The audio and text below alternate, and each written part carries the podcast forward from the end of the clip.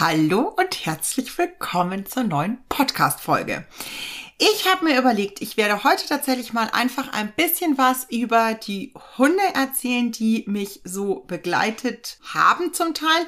Ich fange ein bisschen an ähm, mit unserer Familienhündin erstmal und dann komme ich natürlich zu den aktuellen. paar von euch kriegen sie auf Instagram so mit. Ich, ich habe ja noch zwei Patenhündinnen und von denen erzähle ich heute einfach mal so, was die für Themen haben. Ich glaube, das ist ja auch irgendwie vielleicht mal ganz spannend, wenn man die Geschichten zu den Bildern quasi kennt. Es sind ja immer nur so Auszüge und meistens sieht es ja dann, weil man immer nur Videos reinstellt, weil wenn, wenn gerade alles schief läuft, kann ich ja nicht filmen, ähm, sieht es da vielleicht auch immer alles etwas idyllischer aus, als es vielleicht auch immer nicht immer hinter den Kulissen ist. Und davon erzähle ich heute, glaube ich, mal so ein bisschen, ähm, auch wie ich das handle, ist ja vielleicht ganz spannend. Für die, die tatsächlich den Podcast hören und nicht auf Instagram folgen, empfehle ich euch, ich werde einen Post fertig machen. Das mache ich ja immer zur Podcast-Folge, wo ihr drunter kommentieren und Fragen stellen könnt. Und dann mache ich da einfach ein paar Bilder rein von all den Hunden, von denen ich heute erzähle.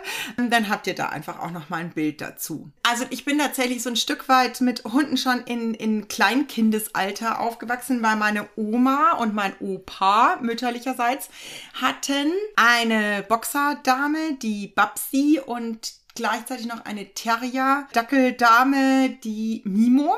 Und auch da war das irgendwie schon das Typische, dass ich, obwohl ich die kleinere bin, also ich bin drei Jahre jünger als meine Schwester, ist meine Schwester immer mit der Mimo gelaufen, weil der Dackel also natürlich der viel wildere war.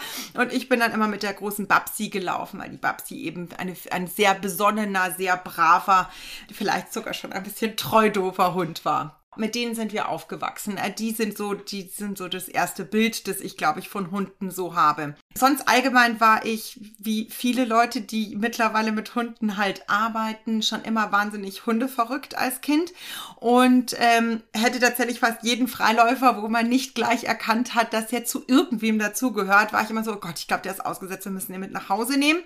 Durfte ich aber leider nie. Ich musste tatsächlich, bis ich 17 war, warten, bis der erste eigene Hund eingezogen ist. Das war dann ein ein, ich sag immer Kind der Liebe, weil ich es irgendwie schön also es war ein ungewollter Wurf ähm, bei uns in der Nähe. Die Mama war ein Schäferhund Setter-Mischling, eine ganz, ganz hübsche Hündin. Und jetzt dürfen alle Hündinnen, HalterInnen hier mal gut zuhören.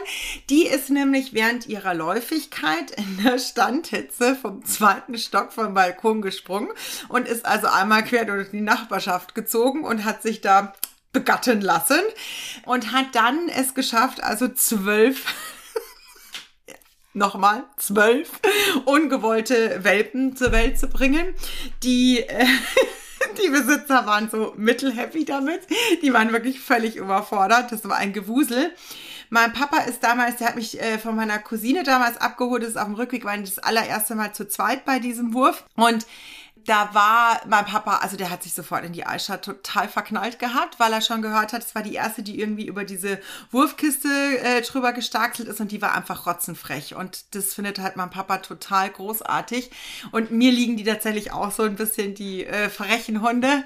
Und da war eigentlich, glaube ich, schon, also es war schon klar, es kommt ein Hund. Das hat mein Papa eigentlich schon entschieden. Meine Mama war damit so mittelhappy. Aber die hat dann einfach gesagt, sie hält sich da raus. Das ist für sie in Ordnung, aber sie möchte sich da nicht drum kümmern. Und das hat sie auch wirklich eisern durchgezogen, bis meine Schwester und ich ausgezogen sind. War das immer, wir mussten es zu dritt uns aufteilen, wer wie wann wo Gassi geht. Und mein Papa und ich, wir waren eigentlich die Hauptbezugsperson. Ich bin auf alle Fälle äh, noch deutlich häufiger mit der Asche spazieren gegangen, aber ich habe mir die auch viel, viel mehr gewünscht.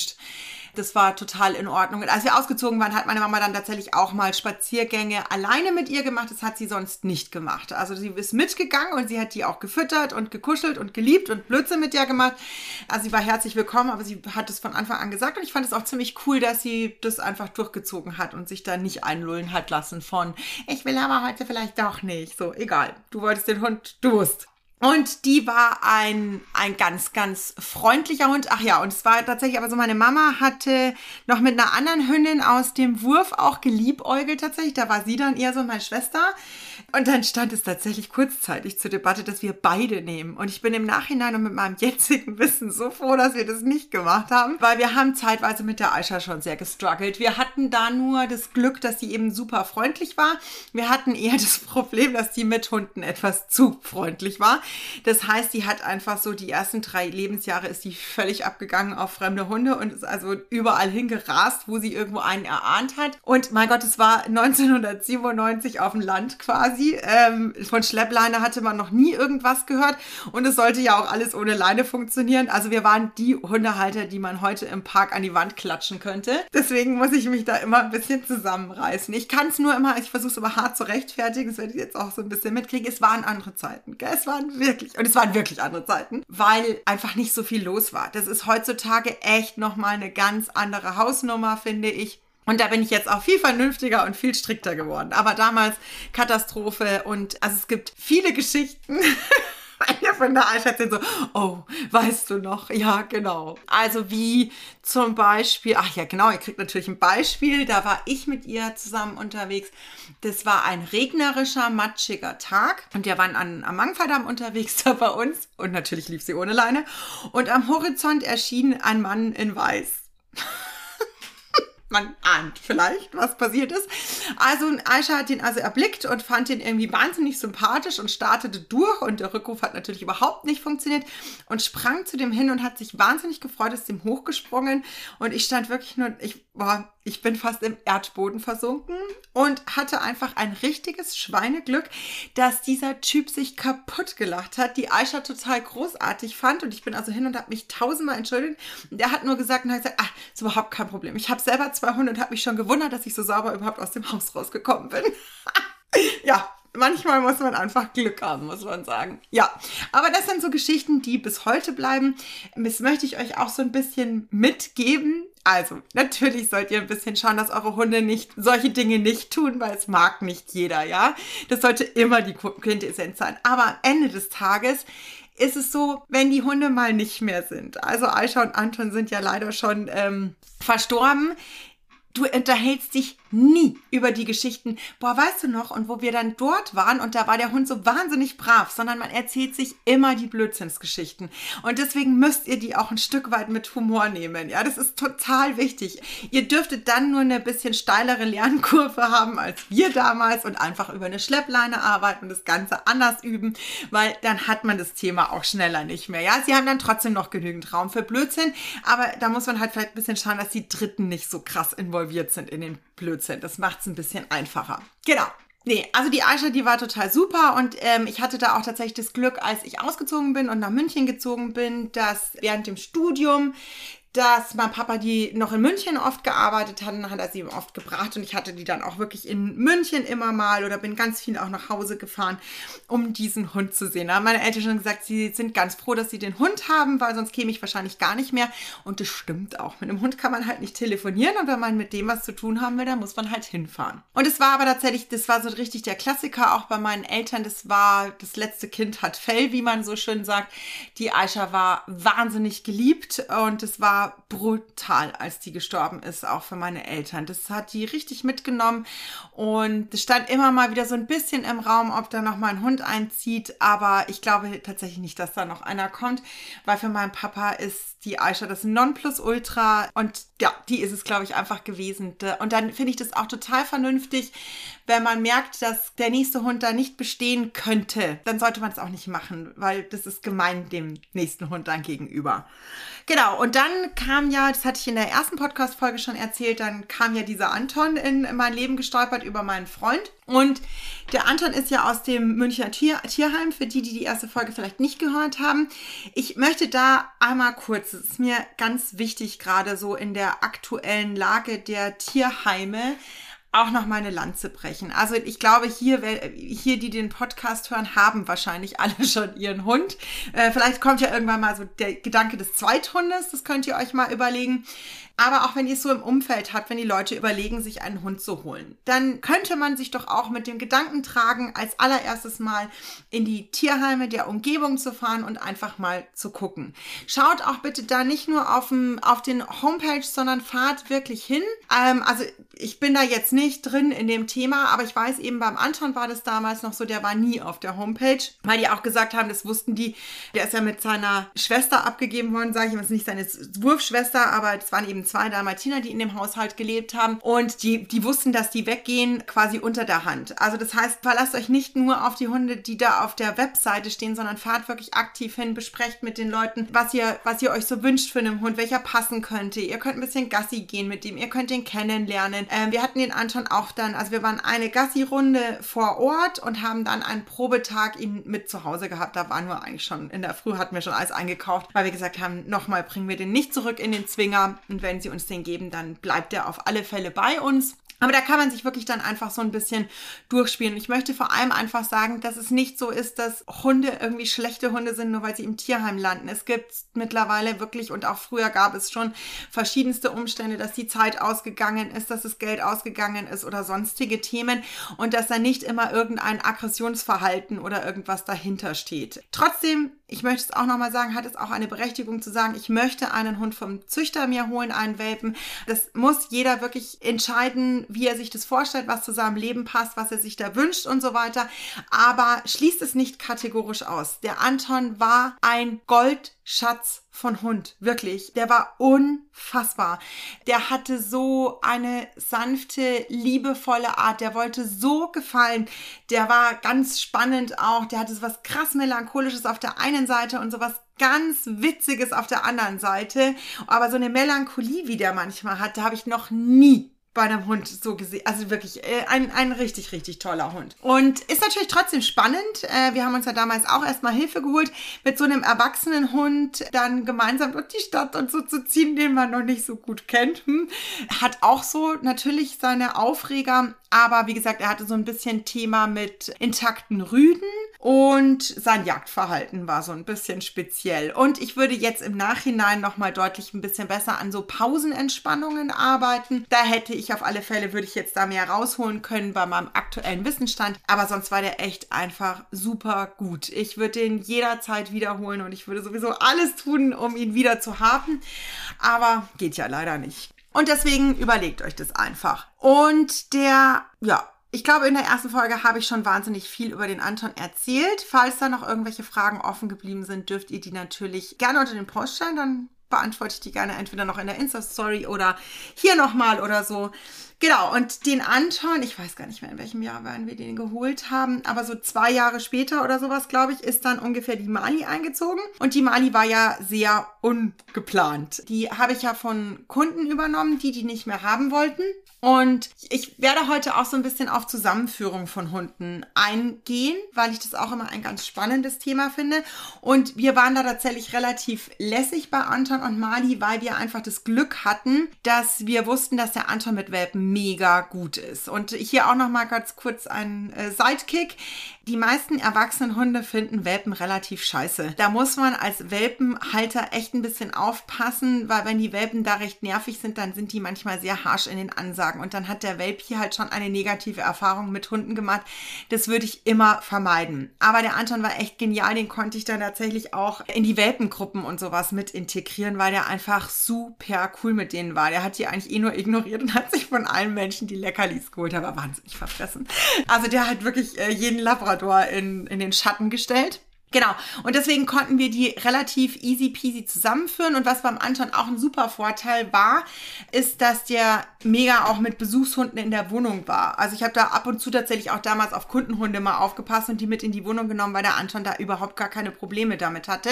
Das ist total witzig. Ähm, ich bin da nämlich letztens mit einer Kundin draufgekommen. Genau. Weil die auch erzählt hat, dass sie irgendwie zu Besuch war bei zwei Goldies mit ihrem Hund.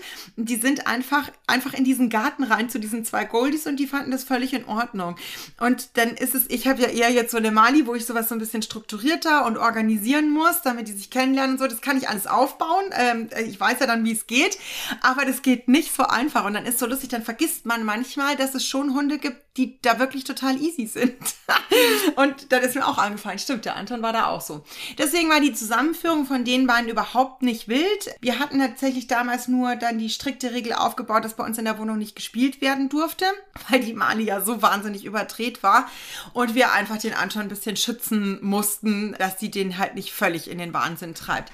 Der hat es dann auch ganz gut gemanagt. Also der Anton war super mit ihr, wirklich. Also die ist ja an dem dran gewanzt in 0, Beppi und lag mir auf dem als neben ihm. Ähm, und das hat er wirklich ganz gut mitgemacht. Ab und zu, wenn er tatsächlich keinen Bock hatte und auf dem Platz gelegen ist und sie kam, da hat er sie einmal ganz tief angekrummelt und das konnte sie auch sofort akzeptieren.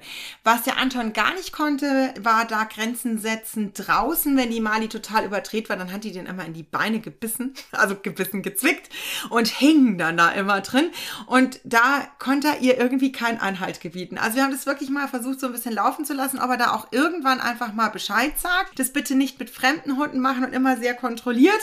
Aber wir haben das dann einfach mal probiert, weil wir ja wussten, was wir getan haben. Aber pff, nee, gar keine Chance. Das mussten wir tatsächlich ihm immer ein bisschen unterstützen und zur Hilfe kommen, wenn die wieder so krötig unterwegs war. Genau, aber die waren echt, also die zwei waren total verschieden vom Typus. Also der Anton eben tendenziell eher anhänglich, immer will gefallen, ähm, will kooperieren ist ja die Mali eine, die am liebsten sich selbst gefällt, würde ich sagen, und die Dinge fertig macht. Also die findet es dann schon auch gut zu kooperieren, wenn sie dann soweit ist. Aber die ist halt, da kommt tatsächlich so, jetzt muss ich ein bisschen die Rassekeule da mal schwingen, aber da kommt halt der eigenständige Terrier raus. Die muss einfach mal Dinge für sich machen. Die Mali war ja auch, die ist ja quasi auf dem Hundeplatz groß geworden, einfach unfassbar witzig weil in den Pausen oder so, dann, wir hatten ja auch so Geräte, Stege, Dächer und so, und da waren halt immer Pylonen drauf, damit eben nicht einfach äh, Hunde da drüber geschickt werden, war ja da Verletzungsgefahr und so.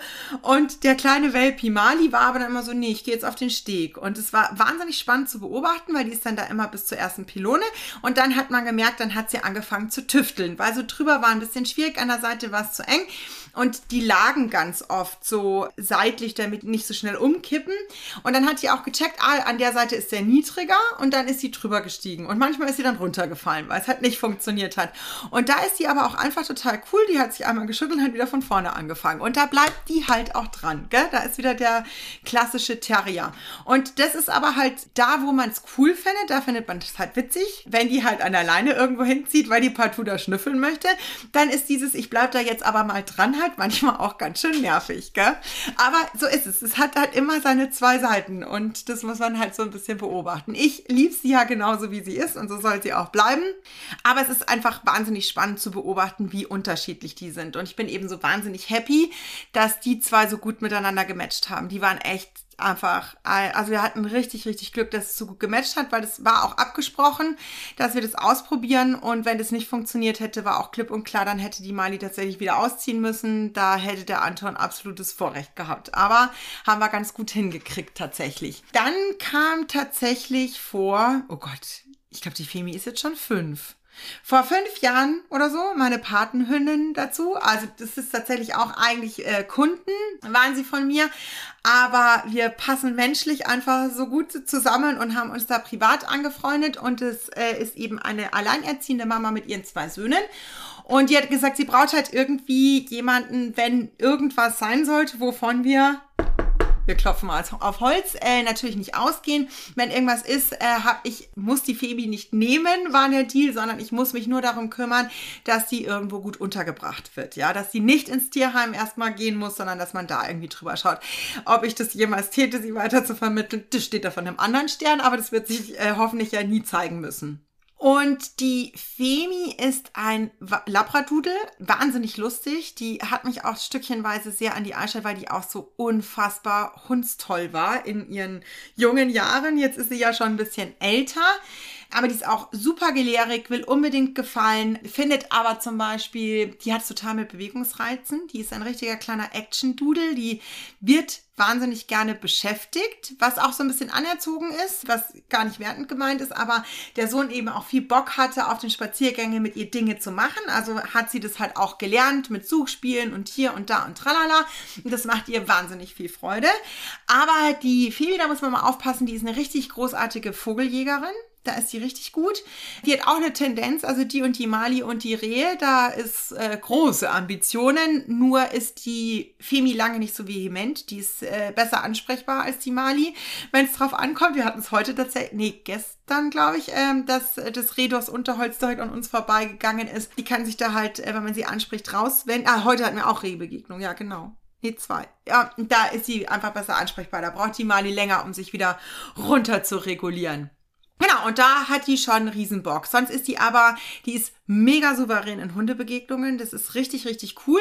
Die ist auch mittlerweile, empfinde ich, die als absolut desinteressiert eigentlich. Die geht, wenn an hin, schnüffelt mal kurz und geht eigentlich weiter. Also da muss eine extrem große Sympathie, dass sie mit einem fremden Hund jetzt eine längere Interaktion irgendwie stattfindet. Sonst ist die neutral, freundlich, sehr, sehr cool. Mit Hunden und auch mit Menschen. Nur wie gesagt, so Bewegungsreize, Vögel oder auch mal so von weitem, wenn die gerade so in Stimmung und Laune ist, laufen zu wollen, dann würde die auch gerne zu einem Fahrrad mal hinterher rasen. Die ist dann abrufbar und am Fahrrad würde sie auch einfach wieder umdrehen.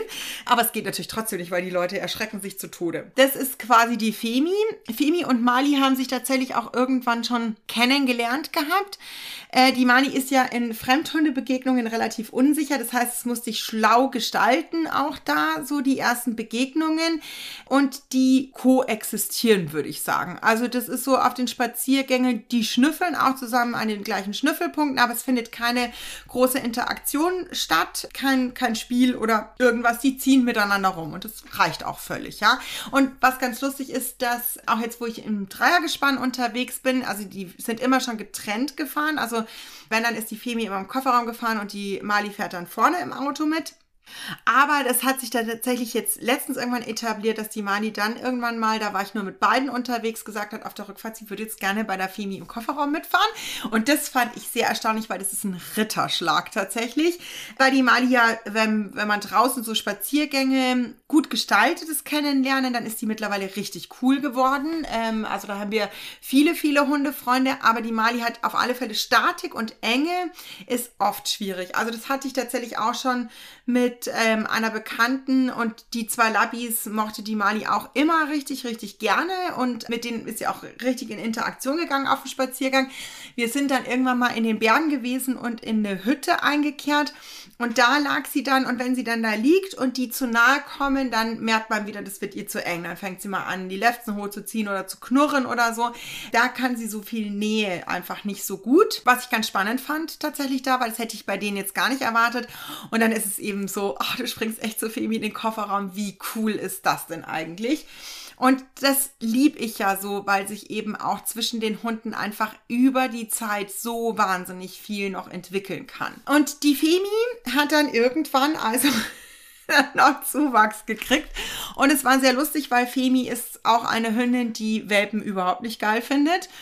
Und das war auch lange so ein bisschen in der Family-Diskussion, ob es denn unbedingt ein Welpe sein muss. Aber der zweite Sohn hat eben gesagt, er möchte eigentlich auch total gerne einen Welpen haben und keinen Erwachsenenhund und bibabub.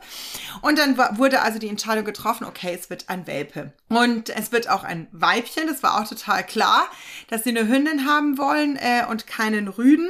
Und es war sehr lustig, weil die Halterin noch in, bei einer anderen Trainerin manchmal so Gruppenkurse gemacht hat vor Ort. Und dann hatte sie eben erzählt, dass sie jetzt noch einen Welpen holen und ein Weibchen und so.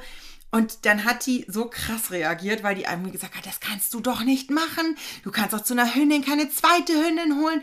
Spätestens, wenn die dann auch in der Pubertät ist, wenn die geschlechtsreif wird, die beißen sich zu Tode. Und solche Sachen, solche Sätze hat die da gesagt. Und dann, also die war völlig verunsichert, hat mich gleich angerufen. Und dann habe ich auch gesagt, was ist denn das eigentlich für eine Frechheit und für ein Bullshit? Also A, diese diese typische Geschlechterklischee-Kacke. Ich möchte hier auch gleich noch mal ein bisschen drauf verweisen, dass ihr bitte, ich habe ja den kostenlosen Themenabend am Mittwoch. Da dürft ihr euch noch anmelden. Da wird es um auch so ein paar Mythen gehen, die man immer so hört, weil das eben genau dieser ganze Bullshit ist. Das ist völlig individuell zu betrachten. Es sind Persönlichkeiten von Hunden und gerade wenn ich einen Welpen zu einem erwachsenen Hund dazu hole, habe ich krasse Gestaltungsmöglichkeiten. Also nach meiner Erfahrung ist es tatsächlich natürlich zwei erwachsene Hunde zu verpaaren kann ein bisschen tricky sein.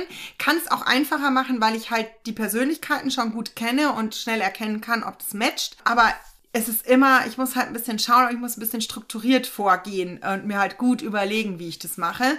Und ja, also deswegen Vorsicht, wenn ihr sowas hört, so verallgemeinernde, das ist genau so, so totalitäre Aussagen, schwierig. Also das habe ich gelernt. Je mehr ich über Hunde lerne, desto mehr ja, wenn oder könnte sein, aber es könnte auch. Also es ist einfach wirklich komplex und das ist das Schöne daran und deswegen haben wir auch so viele Gestaltungsmöglichkeiten. Genau.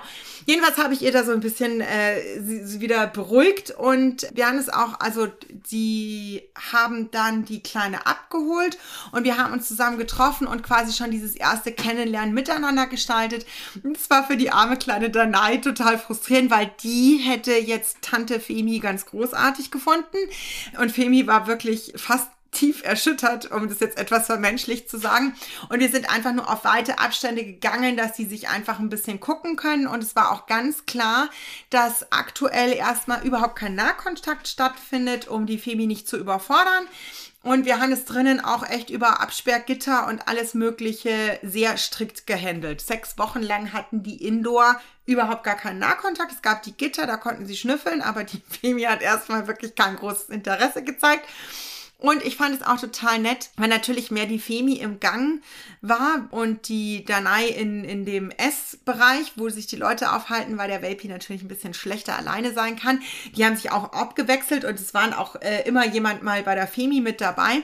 Aber es war auch total nett, weil der jüngere Sohn dann irgendwann auch zu Femi gesagt hat, ja, Femi, gell, wir müssen dich einfach so ein bisschen sichern, damit du nicht so genervt wirst. Also die haben es auch wirklich mit so einem Mindset gemacht, dass die Femi nicht ausgesperrt wurde, sondern sie wurde geschützt vor dem Welpen. Und es ist tatsächlich auch der Punkt immer. Wir müssen die erwachsenen Hunde ein bisschen schützen, weil die Kleinis einfach ja noch nicht wissen, wie es geht. Und da brauchen die einfach ein bisschen Ruhe. Sonst müssten die sehr harsch anfangen, Grenzen zu setzen, wenn ich das nicht mache. Und das prägt halt die ganze Beziehung dann. Und wenn ich aber sage, ich mache das etwas kleinschrittiger und wir machen das sehr strukturiert und haben das eben auf den Spaziergängen angefangen, dass sie so ganz sanft kontakten durften. Und es war immer klar, der erste Schritt muss von der Femi kommen. Das haben wir richtig gut verstärkt und es dann Stück für Stück wachsen lassen. Und nach sechs Wochen lagen die zusammen in ihrem Kissen. Die haben keinen Spielzeugstreitereien äh, gehabt. Die haben zusammen gespielt und es ging richtig, richtig gut. Und natürlich jetzt im Nachhinein sagt man dann, hey, das sind sechs Wochen. Das ist easy peasy. Aber sechs Wochen jeden Tag, 24 Stunden am Tag, das genau strukturiert ablaufen zu lassen, ist richtige Meisterleistung. Und ähm, die muss ich mir nicht auf die Fahne schreiben, sondern das ist echt die Family, die da einfach Gas gegeben hat. Naja, und jetzt ist es so ein bisschen, es ist sehr lustig, wenn ich mit den dreien zumindest unterwegs bin, nur damit ihr das mal wisst. Das sieht natürlich alles sehr entspannt aus und ich finde es auch tatsächlich total entspannt, weil ich einfach im, total im Hier und Jetzt bin und die Hunde da begleite durch alles, was wir so erleben. Aber wir haben, also die Mali ist ja eher unsicher in Hundebegegnungen, also das ist dann eher so ein bisschen ein Aufreger und hat eine totale Ambition, jagen zu gehen. Äh, Spur und Sicht. Die Femi ist eben auch Bewegungsreize, wie ich schon gesagt habe, findet die total großartig. Da muss man auch immer aufpassen, was da so kreucht und fleucht und hochfliegt. Und die Danai hat eine absolute Skepsis äh, fremden Menschen gegenüber, die echt richtig cool geworden ist. Aber das war vorher so, also und die kann da auch richtig nach vorne gehen. Und es, also es war immer einfach total klar, wenn du mit diesem Dreiergespann rausgehst, ist eigentlich egal, was kommt, es ist immer ein Thema. Und das ähm, ist schon auch ein bisschen fordernd, darf man mal sagen, aber auch geil. Also ich finde es total geil. Ich bin mit den dreien super gerne unterwegs. Ich liebe das und ich liebe das tatsächlich gerade eigentlich, wenn ich wahnsinnig schlecht drauf bin, weil ich eben weiß, ich kann mich jetzt überhaupt nicht auf negative Gedanken konzentrieren, weil ich muss mich voll auf die Hunde konzentrieren. Ich muss auf die Körpersprache schauen, ich muss hier ein bisschen verstärken und wir hängen jetzt zusammen ab und es erdet mich unfassbar. Genau. Jetzt habt ihr so ein bisschen Einblick gekriegt. Ich bin gespannt, ob ihr das spannend fand, äh, fandet. Und wenn ihr da irgendwie noch Fragen oder sowas habt, dann stellt sie natürlich auch gerne dazu. Und äh, ja, genau, dann noch einmal kurz die Werbetrommel gerührt für den Themenabend. Äh, kostenlos. Ich wirklich bastel schon die ganze Zeit dran und ich bin erst am Anfang und ich finde ihn jetzt schon ziemlich cool und würde mich sehr freuen, wenn da noch der ein oder andere dazu springt. Vielen Dank fürs Zuhören.